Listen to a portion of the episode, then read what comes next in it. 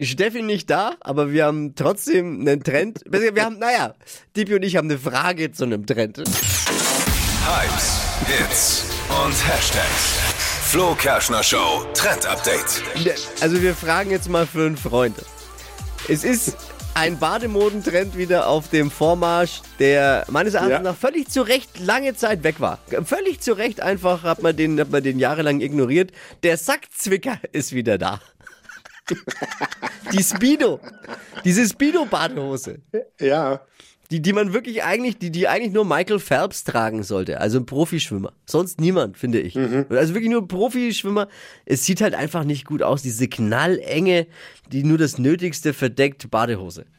Aber ich weiß, Naja, es es kommt halt, Ja, kommt halt eben. drauf an, was man natürlich dann auch zu bieten hat. ja, ich weiß aber, dass Dippy jetzt, du bist gar nicht so abgeneigt, ne, oder?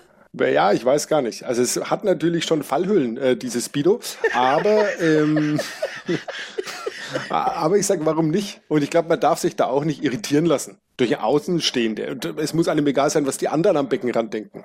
Ja, das muss ja generell, das sollte es ja eigentlich wirklich auch generell sein, ne? Das sollte einem wirklich egal sein. Aber trotzdem hat man doch hoffentlich so ein bisschen ästhetischen Anspruch auch an sich selbst. Und ganz ehrlich, wer hat denn jetzt diese, diese wirklich drahtige Schwimmerfigur, wo man dann sagt, ja, das sieht aber gut aus. Und ich finde die Erfindung die, dieser weiten Badehosen, dieser Shorts eigentlich ganz gut. Zu weit dürfen sie auch nicht sein, ne? Da gibt's ja dann auch die, die es völlig übertreiben, viel zu lang und äh, so eine Dreiviertel-Badehose anhaben. Aber, aber eine Speedo, nee. Aber wie gesagt, auch Vorteile. Als Frau weiß man dann natürlich sofort, was man mit nach Hause nimmt.